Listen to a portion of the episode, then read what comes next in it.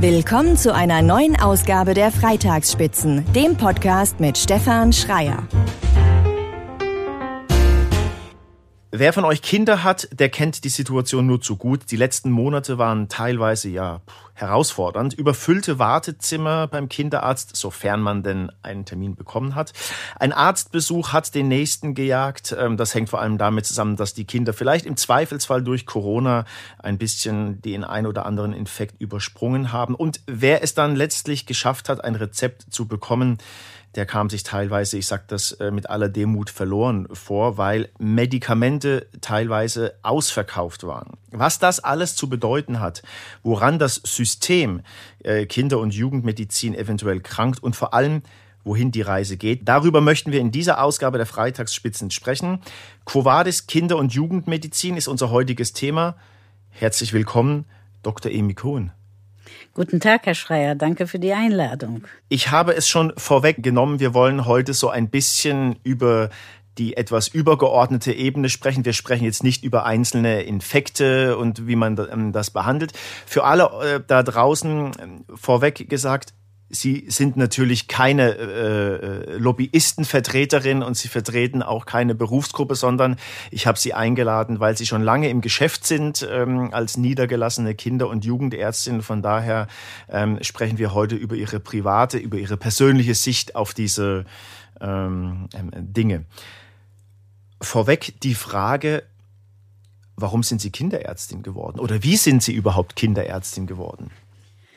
Ja, das ist eine lange Geschichte. Ich ähm, bin nach Deutschland gekommen, um Medizin zu studieren. Und als ich mein Studium absolviert habe, gab es eine sogenannte Ärzteschwemme. Das kann man sich heute nicht vorstellen, aber in der Tat war es damals so. Und ich als Ausländerin ähm, hatte eigentlich kein Recht, in Deutschland zu arbeiten, äh, auch wenn ich ein deutsches Medizinstudium absolviert habe, es sei denn, diese Stelle konnte nicht mit einem deutschen Arzt besetzt werden und das war auch fast nicht möglich. Also wenn man andere Gründe hätte, im Land zu bleiben, so wie eine Eheschließung zum Beispiel, äh, dann äh, hat man zumindest das Recht bekommen zu arbeiten. Und dann war es auch immer noch nicht äh, sehr einfach. Eigentlich hatte ich Medizin studiert, weil ich, weil mich die Psychiatrie interessiert hat. Aber davon war ich schon im Studium weggekommen. Ich wollte dann Gynäkologie machen. Nein, das hat auch nicht so ganz geklappt. Und letztendlich, glaube ich, äh, wurde ich eingeladen zu einem Vortrag über meine Forschungsarbeiten, was viel mit Krankheit und Migration zu tun hatte zu dem damaligen Zeitpunkt, äh, in die Kinderklinik Heidelberg. Und da habe ich ähm, vielleicht auch durch Inhalte beeindruckt, aber besonders habe ich beeindruckt, dass eine, ein Mensch aus der Türkei und eine Frau sich dahinstellen kann und ähm, gut Deutsch spricht und selbstbewusst vortragen kann. Ja, das waren die 80er Jahre und in der Kindermedizin hat man vielleicht uns als bilinguale, trilinguale Menschen am ehesten gebraucht, weil damals waren die Ambulanzen zu 25 Prozent voll mit Familien mm, aus der Türkei, die kaum Deutsch gesprochen haben. Und wir waren willkommen. So habe ich damals in der Universitätskinderklinik Heidelberg die Stelle bekommen und bin zufällig Kinderärztin geworden. Im Nachgang, muss ich sagen, bin ich heilfroh drum. Es ist wunderbar. Sie haben gerade die Uniklinik Heidelberg ähm, erwähnt. Für die Hörerinnen und Hörer da draußen, Sie sind in der Region Heidelberg äh, als niedergelassene äh, Kinder- und Jugendärztin tätig. Was ich aber in der Vorbereitung auch noch ähm, so spannend fand ähm, zu, zu Ihrer Person, Sie waren auch in Botswana und Äthiopien. Was haben Sie da gemacht? Ja, ähm, ich war vor der äh, Kinderklinik im Tropeninstitut äh, in Heidelberg tätig. Und äh, der damalige Chef war ein sehr breit aufgestellter, offener Mensch, der auch der Medizinanthropologie, der Medizinsoziologie und Public Health sozusagen viel Platz gelassen hat. Also Heidelberg hat eine Geschichte in der Uni, wo Public Health, besonders auch Public Health Forschung in der dritten Welt in Afrika, einen Platz hatte. Und interessanterweise war es dann auch so, dass, der Kinder, dass die Kinderklinik, wo ich war, als Chef jemanden bekam, damals Herrn Professor Bremer, der äh, auch tropenmedizinische Forschung gemacht hat, so dass wir in der Kinderklinik in Heidelberg eine Abteilung hatten für Forschung äh, in der dritten Welt. Und äh, ich, wir haben jeweils in Botswana und Äthiopien Forschungsprojekte hm, gehabt und Botswana habe ich das dann alleine gemacht. Äthiopien war ein größeres Projekt, wo wir hin und her gefahren sind. Ja, das war so ein Standbein in der Forschung. Sie machen wirklich relativ viel. Das fand ich ziemlich beeindruckend. Daher meine letzte Frage noch. Sie sind seit 2003, ich äh, zitiere das mal hier, ich muss das ablesen, beratende Mitarbeiterin oder äh, tätig für das Kultusministerium Baden-Württemberg. Was machen Sie da? Ähm, also seit 2003, äh, damals hat's angefangen. Ich mache das nicht mehr, muss ich sagen. Ähm, ich wurde eingeladen an den Orientierungsplänen für den ähm, Vorschulbereich mit teilzunehmen. Da gab's so ähm, äh, Steuerungsgruppen ähm, wo auch Herr Spitzner und seine Gruppe war. Und ich war so mehr oder minder zuständig äh, für den Bereich äh, Migration, Kultur, kulturelle Diversität. Und ja, ich wurde eigentlich eingeladen. Ich glaube, der Hint kam, hm, meine Praxis ist in Weinheim bei Heidelberg und da ist die Freudenberg Stiftung ansässig und mit denen hatten wir lokale Projekte damals mit den Kindergärten und äh, die haben, glaube ich, diesen Tipp gegeben, sie können sich mit Frau Cohen in Verbindung setzen. Und damals war ich äh, da drin, aber ich mache das eigentlich heute nicht mehr. Okay. Sie machen es nicht mehr, wenn man fragen darf, aus, aus, aus Zeitgründen oder? Ähm, ich glaube, das Feld hat sich bisschen geändert. Ich, äh, ich meine, es ist jetzt auch mm, einige Jahre her, 20 Jahre her. Und ich habe mich eigentlich für die türkische Kultur, wo ich selbst herkomme, zuständig gefühlt. Und ich glaube, das ist nicht mehr so das Problem auch. Äh, wir sind fast in der vierten Generation und ähm, es gibt andere Probleme, wo ich mich nicht als Expertin fühle. Und äh, es gibt in der Zwischenzeit auch viel mehr jüngere Leute, die engagiert und kompetent sind in dem Bereich. Zweite, dritte Generation und äh, ja, die können es übernehmen. Okay. Werfen wir mal einen Blick in die, in die Praxis tatsächlich äh, äh physisch ähm, gesehen. Was ist das Besondere am Patient, der Patientin Kind? Das Besondere ist die Entwicklung. Es ist was Faszinierendes. Und die, äh, das Privileg eines kind, einer Kinderärztin ist letztendlich ein Kind von Geburt bis nach Pubertät bis 18 offiziell begleiten zu dürfen. Und das in einem familiären Kontext. Was ich am spannendsten finde ähm, als Kinderärztin ist eigentlich, dass man ein ganz tiefes Gefühl für die Gesellschaft kriegt. Man kennt Familien, man kennt Familienzusammenhänge, man kennt Entwicklung, man sieht, wie Zeitgeist die Entwicklung der Kinder und Jugendlichen äh, beeinflusst, wie es die Familien beeinflusst.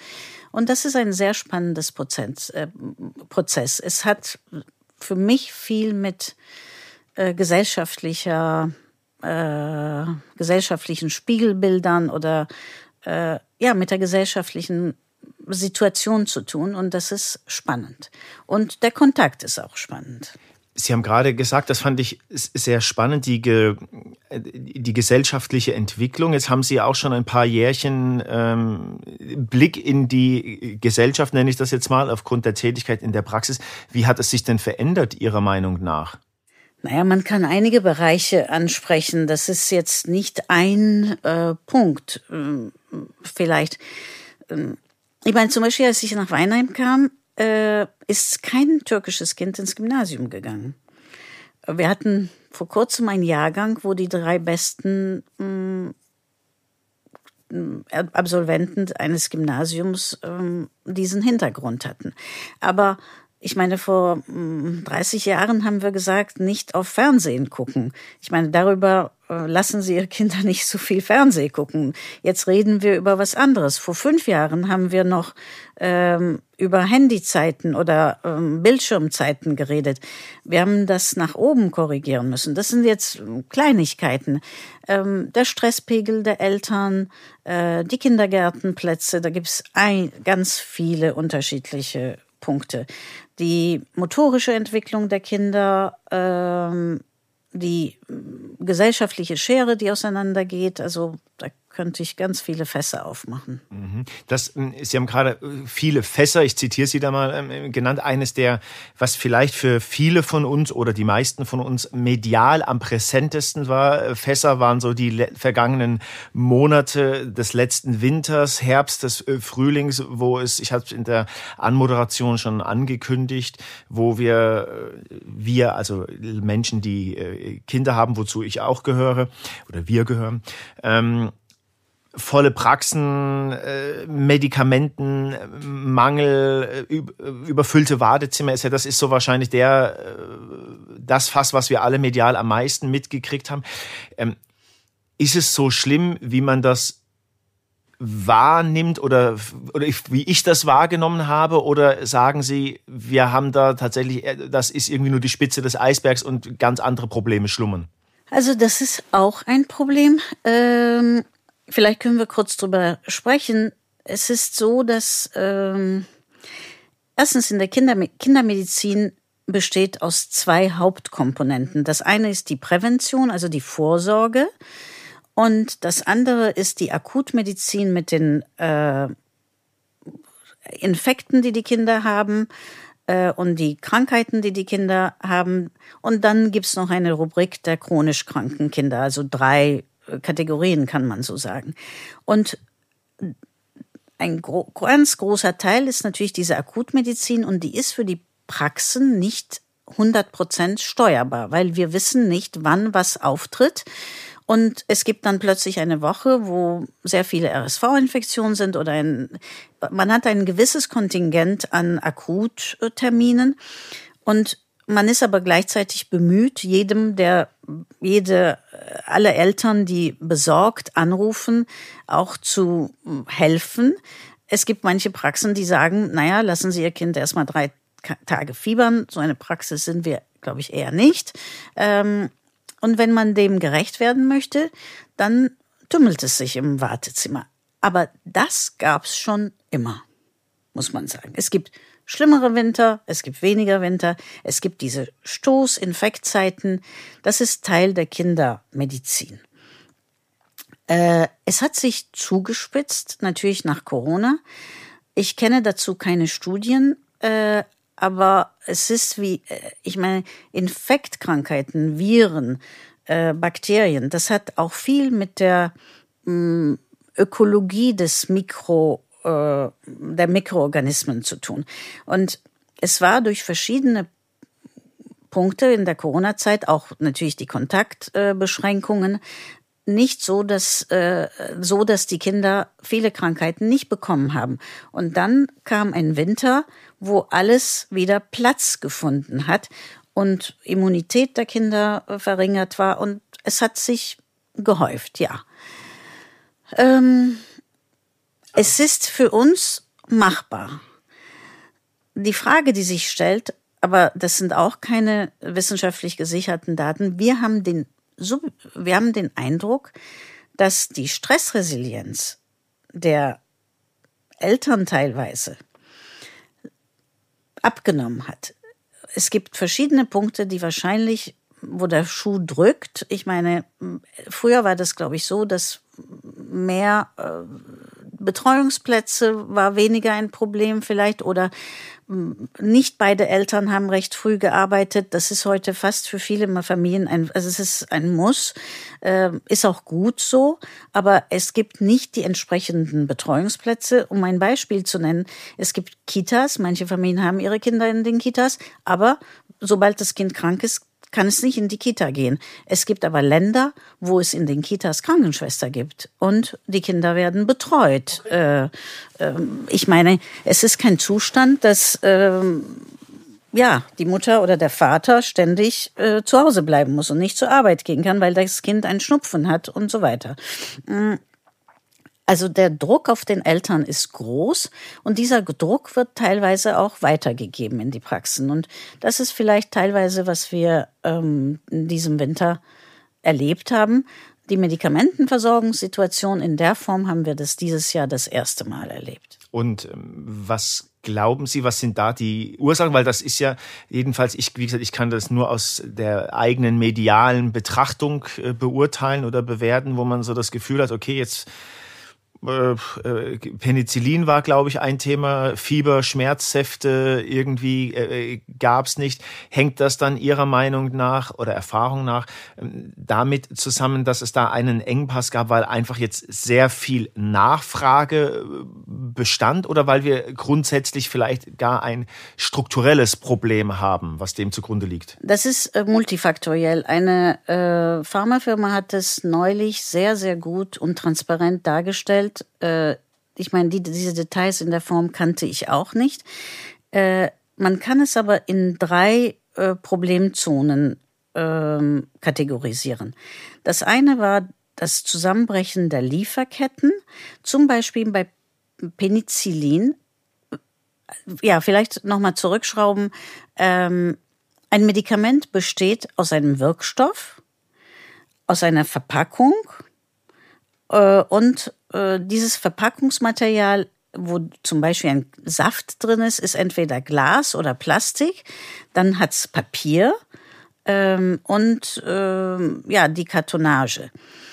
Es gab ähm, was den Wirkstoff anbelangt, zum Beispiel bei Penicillin, bei Amoxicillin, das weiß ich, bei Penicillin weiß ich das nicht genau, 88 Prozent der Vorstufe für den Wirkstoff wird aus China äh, importiert.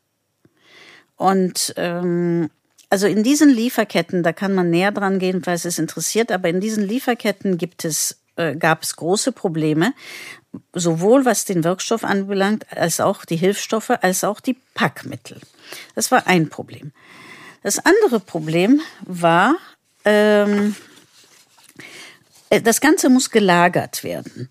Und zum Beispiel ach, Penicillinsäfte. 1819 wurde 600, also von einer Firma, die über 80 Prozent der Marktanteile hat, etwa 650.000 Verpackungen rausgegeben. In den, äh, das war auch 1920 so, 2021 waren das 163.000. 21, 22 waren das 208.000. 22, 23 waren das plötzlich 946.000, also fast eine Million. Das bedeutet aber, in den Corona-Jahren haben die Lieferanten äh, teilweise zurückgeschraubt. Und plötzlich diesen, diese Nachfrage zu bedienen, wurde schwierig. Also die Lieferketten ist ein Problem und die Nachfrage und diese plötzlich durch Corona sich verändernde Nachfrage äh, war ein zweites Problem. Ähm, das andere Problem ist, ich meine, es herrscht ja die mm, Meinung, und ich bin kein Wirtschaftler, ich kann, möchte mich auch nicht in diesem Detail dazu äußern, aber Pharmafirmen sind reich, Pharmafirmen zocken Geld ab und so weiter.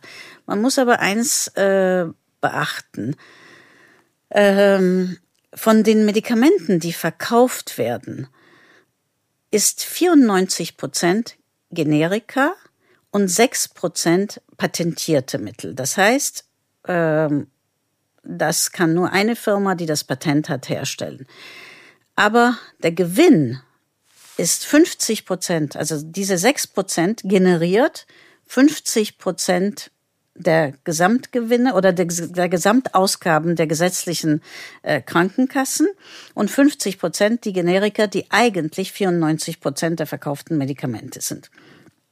Und ähm, irgend also und wenn ein Medikament, sagen wir mal, 13 Euro kostet, ein Penicillinsaft 13 Euro irgendwas kostet, ist es nicht so, dass das die Pharmafirma oder die, der Apotheker kriegt, ähm, wenn man es herunterbricht, zum Beispiel gibt es ähm, der Apotheker, der das herausgibt, bekommt acht Euro irgendwas. Dann bekommt, dann gibt's die Mehrwertsteuer, das ist 2,23 Euro. Dann gibt's den Anteil des Großhandels. Dann gibt's den Generika-Rabatt, den man äh, zahlen muss. Am Ende des Tages bleibt bei einem Penicillinsaft für die Produktion und Vertrieb, Transport, Energie und Verpackung eines Penicillinsaftes 1,91 Euro.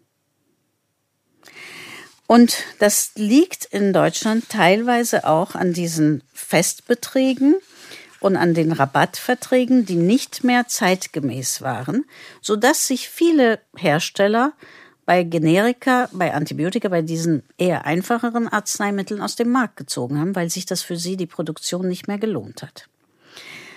Dazu noch äh, sind die Lager voll und es wird nicht verkauft, muss es verworfen werden. Die sagen, dass für eine verworfene Packung neun Packungen verkauft werden müssen, damit man das wieder reinholen kann. Naja, Herr Lauterbach hat jetzt teilweise darauf reagiert äh, in dem dass sich, in dem die Festbeträge sich äh, verändern und bei Kindermedizin auch ähm, die Rabattverträge wegfallen. Ja, aber das sind so die Ebenen, wo sich das Ganze ziemlich komplex abspielt. Sie haben es gerade auch gesagt, also es ist natürlich recht äh, komplex und als Außenstehender beziehungsweise als Betroffener, Betroffene nimmt man erstmal nur wahr, das äh, vermeintlich auf dem Rezept stehende Medikament ist nicht verfügbar. Wie Sie das jetzt geschildert haben, wäre jetzt so, wäre ich jetzt innerlich erstmal ein bisschen entspannt und sage, das dürfte sich ja jetzt so dieses nächstes Jahr wieder einpendeln, weil wir haben die Corona-Delle jetzt vielleicht ein bisschen durch. Was glauben Sie, wohin geht die Reise? Also also ich kann da keine persönliche Meinung haben, sondern ich kann einen Vortrag, den ich da ziemlich detailliert neulich gehört habe, zitieren von Infectofarm. Äh, die sagten, dass sie relativ gut ausgestattet sind. Die haben die Zusagen für Q3. Q3 läuft jetzt gerade. Äh, für Q4 glauben die, dass die die Zusagen kriegen, also von den Lieferanten, die bestellten Mengen, ähm, dass die da für diesen Winter Mm, und auch durch, durch die Veränderung, durch die gesetzliche äh, Veränderung, die sind für diesen Winter, sehen die das positiv, aber das strukturelle Problem haben die genannt, zu verändern äh, und auch zum Beispiel vielleicht mehr Produktion wieder nach Europa zu lagern und so weiter, mh, mm, rechnen die bis 10, mit 10 bis 15 Jahren.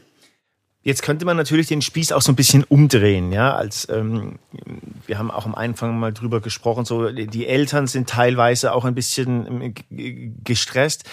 Wäre es für manche Eltern nicht vielleicht im Zweifelsfall auch entspannter zu sagen, ähm, bevor wir jetzt irgendwie was geben, komm, es ist jetzt vielleicht Mai gehört dazu, ist man äh, ist das Kind halt ein zwei Tage lediert, ähm, äh, davon geht die Welt aber jetzt nicht unter.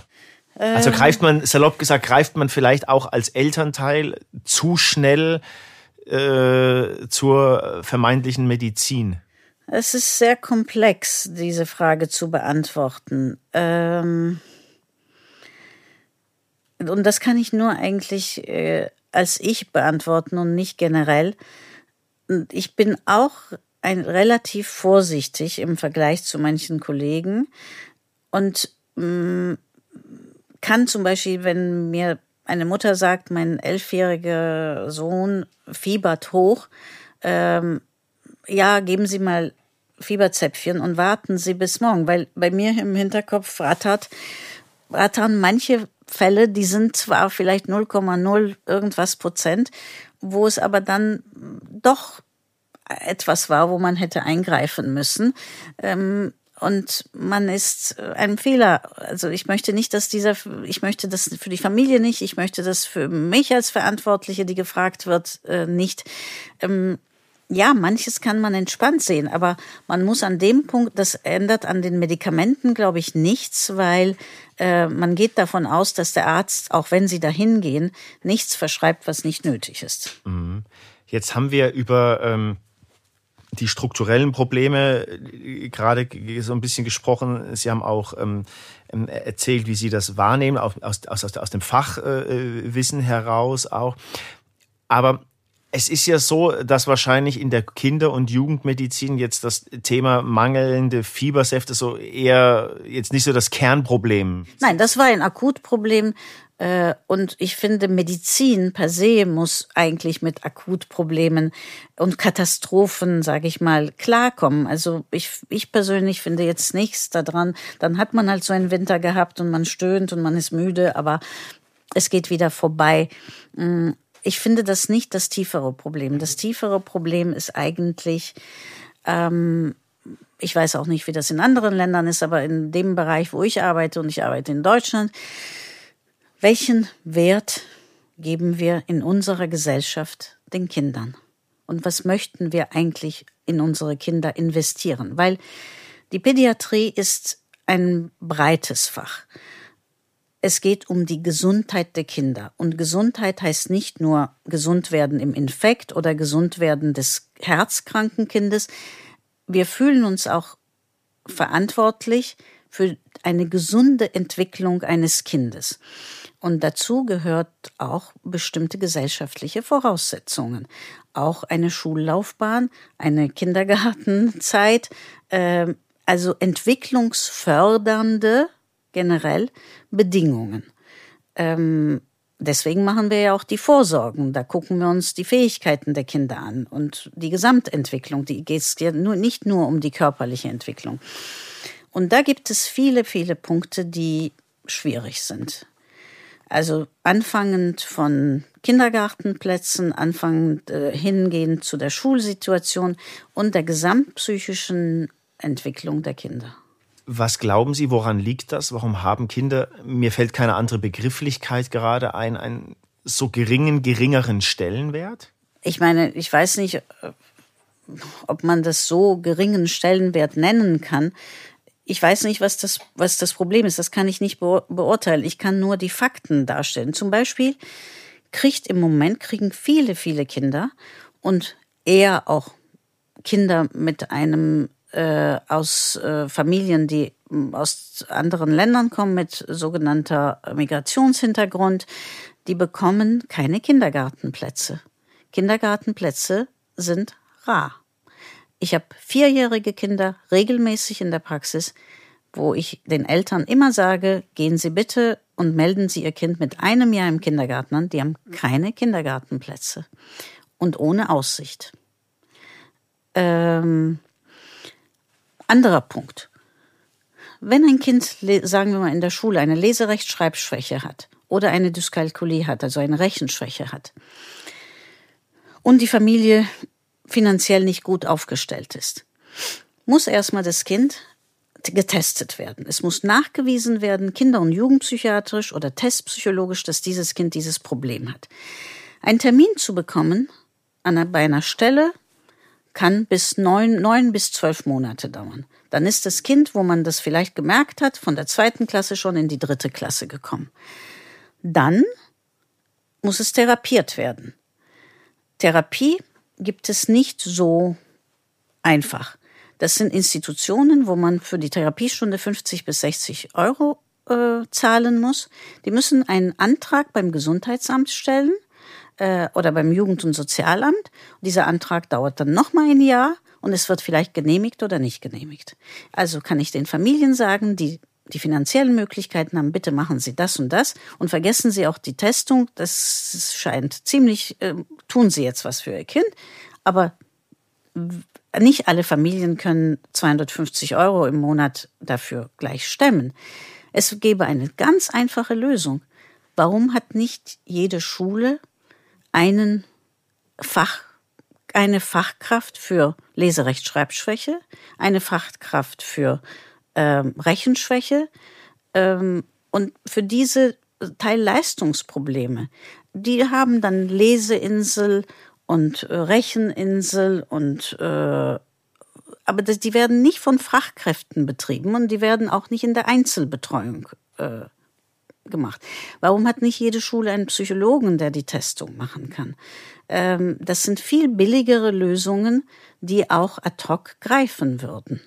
Was ist Ihre Erklärung oder Ihre Vermutung, Ihre persönliche, private Vermutung dahinter, warum es das nicht gibt? Weil ich meine, Sie sind ja jetzt äh, äh, nicht die einzige, äh, nicht negativ gemeint, die quasi dies, das erkannt hat. Das äh, geht ja schon, geht ja auch so ein bisschen äh, länger ich, mit ich, ich kann Ihnen der das, fehlende Wille. Ich, ich, nein, ich glaube, äh, dass das ähm, es geht vielleicht zu weit, äh, das zu erklären. Erstens meine Antwort ist, glaube ich, ich habe keine Antwort. Ich weiß es nicht. Und ähm, vielleicht sind manche bürokratische Strukturen sehr rigide und Bereiche, jeder fühlt sich für seinen Bereich, also hier ist die Pädagogik, hier ist die äh, Medizin, hier ist das Sozialamt und die Fluidität ist nicht da, die Strukturen sind zu rigide, es bräuchte tiefere strukturelle Veränderungen, die bekannterweise nicht so schnell passieren.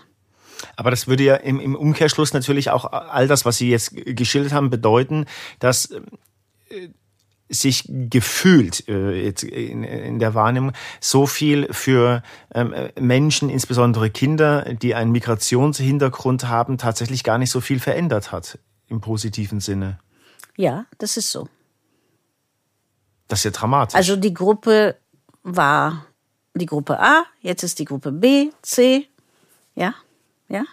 Ich meine, ich stelle die Forderung auf, ganz klar, ein Kindergartenplatz für jedes Kind ab zwei Jahre. Weil es gibt ein Spracherlern, intuitives Spracherlernfenster, die zwischen zwei und, äh, also die bis vier Jahre geht. Danach braucht es auch für den Zweitspracherwerb andere Strukturen.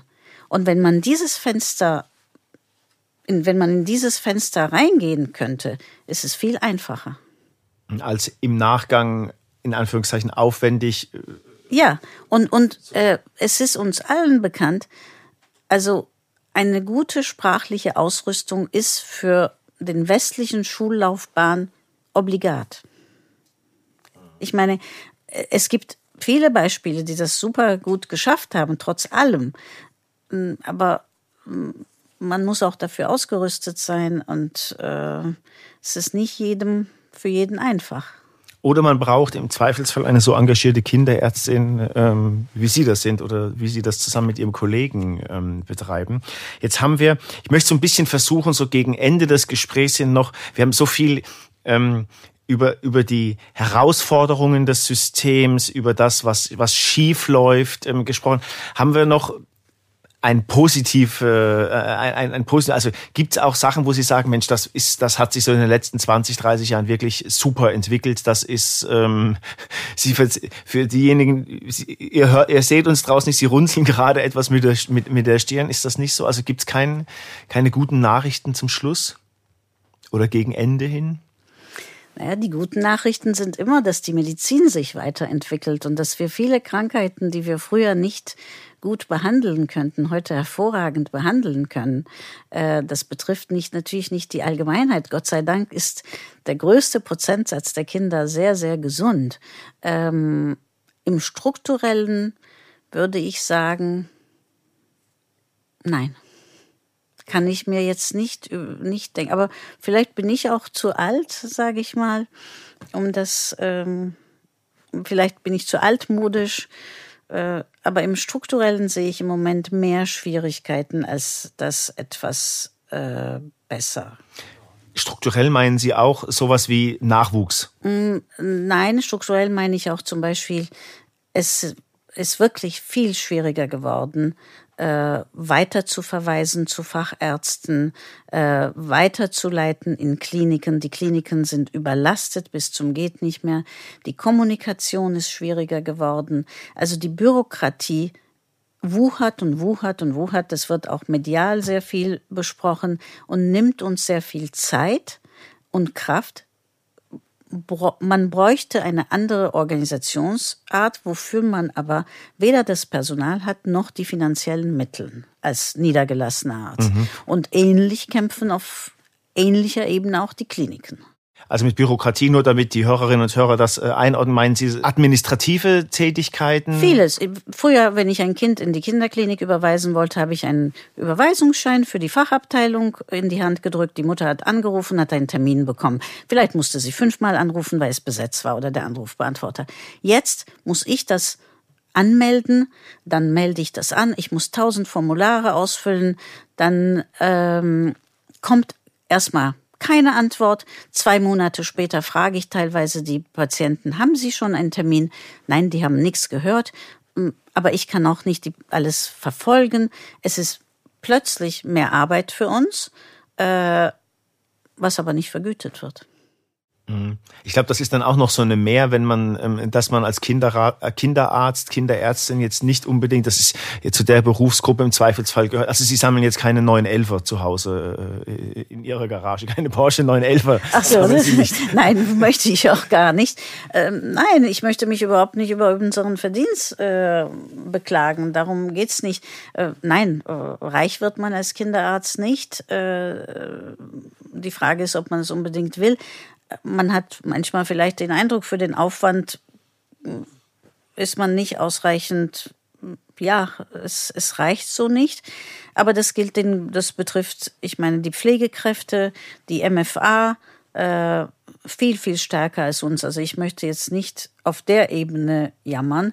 Ähm, ja, vielleicht wäre es einfacher, Jurist zu sein oder so, ohne jemandem auf die Füße zu treten oder Industrieller. Aber ich persönlich mache das gerne und kann gut davon leben. Das ist nicht das Hauptproblem. Aber ähm, ich bin immer beschämt, ähm, was mit Pflegekräfte äh, zu hören, was Pflegekräfte oder auch medizinische Fachangestellte ähm, für das, was sie leisten, äh, wie sie äh, vergütet werden. Wir haben jetzt in den äh, zurückliegenden äh, knapp 40 Minuten, wie ich finde, einen sehr schönen Überblick bekommen, was, äh, wo es hakt. Ähm, manche Sachen waren mir auch komplett neu, so dass ich jetzt einen ganz anderen Blick noch drauf habe. Was können und wenn ja, was können zum Beispiel denn Eltern machen, um ja, vielleicht so eine heroische Aufgabe jetzt in Anführungszeichen, aber daran mitzuwirken, dass sich vielleicht doch irgendwas zum Positiven äh, ähm, noch wendet. Ich glaube, die geringste Forderung, die wir als Ärzte hätten, um, wenn es, wenn es mal zu Stresszeiten kommt, dass man wirklich Verständnis hat, dass man halt äh, eine halbe Stunde lang anrufen muss, dass man nicht durchs Telefon durchkommt oder eine E-Mail schreiben muss. Und wenn man im Wartezimmer lange wartet, dass man da nicht äh, gleich mh, aggressiv wird. Äh, dass es nicht in dass man Verständnis zeigt, dass es nicht in unseren Händen äh, liegt, ähm, diese Wartezeiten und so weiter zu steuern. Das würde äh, ja, und eine gewisse Wertschätzung für das, was wir in so Stresszeiten leisten, tut auch gut immer, wenn, und es gibt Eltern, die das auch machen und das freut einen, muss ich ganz ehrlich sagen. Ähm, und das freut das Team und macht die Bereitschaft, das auch zu leisten, größer. Das ist eine Ebene. Ähm, die andere Ebene ist, ich meine, Eltern sind die Erziehungsbeauftragten, ähm, die Erziehungsverantwortlichen ihrer Kinder. Mm, und ja, das so gut machen wie möglich. Das ist ein weites Thema. Und ähm, Stress ist für alle Seiten schlecht, für die Kinder auch. Also wenn man zu Hause zum Beispiel wirklich darauf achten kann, dass der Stresspegel niedrig ist, und wie das Familien machen können, ist immer individuell. Das tut den Kindern gut. Und ähm, was Krankheiten anbelangt, ähm, da möchte ich eigentlich von Eltern, ich persönlich nichts ähm, ähm, fordern. Ich möchte nicht sagen, komm nicht in die Praxis, wenn du Sorgen hast, weil ja, das müssen wir auffangen. Das ist meine Meinung. Und ich kann keine guten Kriterien in die Hand geben, wo ich sage, dann und dann kommen nicht in die Praxis. Manche Eltern haben mehr ein Gefühl. Wenn man vier Kinder hat, ist man beim vierten Kind entspannter. Äh, und wenn es das erste Kind ist, ist man besorgter. Ich nehme diese Sorgen immer ernst, versuche die immer ernst zu nehmen ähm, und habe keine Anforderungen diesbezüglich an die Eltern. Und man sagt, wenn da Großeltern da wären und wenn Großfamilien wären, dann würde man das auffangen. Ich weiß es nicht. Aber wir nehmen mit, ähm, dass äh, für alle da draußen, die dem Podcast jetzt aufmerksam ähm, zugehört haben, man ähm, vieles vielleicht jetzt auch besser einordnen, nachvollziehen und verstehen äh, kann. Und ich glaube auch, dass eine gewisse äh, Wartezeit im Kindergarten, sage ich schon, in der Kinderarztpraxis einem jetzt nicht irgendwie den dass das, das das große Drama ist. Zum Ende unseres Gesprächs, wenn Sie einen Wunsch frei hätten, bezogen jetzt nicht auf sich ähm, ähm, privat, sondern auf die, das große Thema der Kinder- und Jugendmedizin. Gäbe es irgendwas, wo Sie sagen, ja, wenn, wenn das möglich wäre, dann lieber Gott äh, oder was auch sonst da oben ist, ähm, setzt es um. Gibt sowas?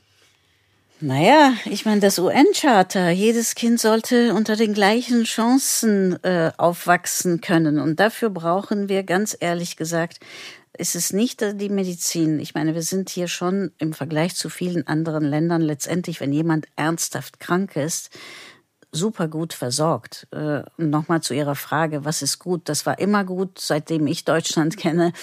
Und das ist nach wie vor gut ein Kind mit einem Herzfehler, ein Kind mit einer Nierenerkrankung chronisch, die sind super, super gut versorgt. Da kann man sehr, sehr dankbar für sein. Aber wenn ich einen Wunsch frei hätte, ja, ganz viel, viel mehr Kindergärten, viel, viel mehr qualifiziertes Personal, andere Schulen, bessere Schulen, kleinere Klassen, wo man jeden wirklich mitnehmen kann.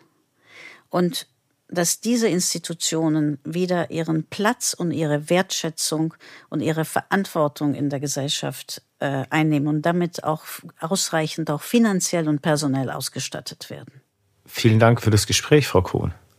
Sehr gerne. Danke Ihnen, Herr Schreier, für die Einladung. Das war's für heute. Bald geht's weiter. Wer abonniert, weiß Bescheid. Infos unter freitagsspitzen.de und auf Instagram unter die Freitagsspitzen. Wünsche, Fragen und Kritik gehen an freitag@freitagsspitzen.de. Bis zum nächsten Mal.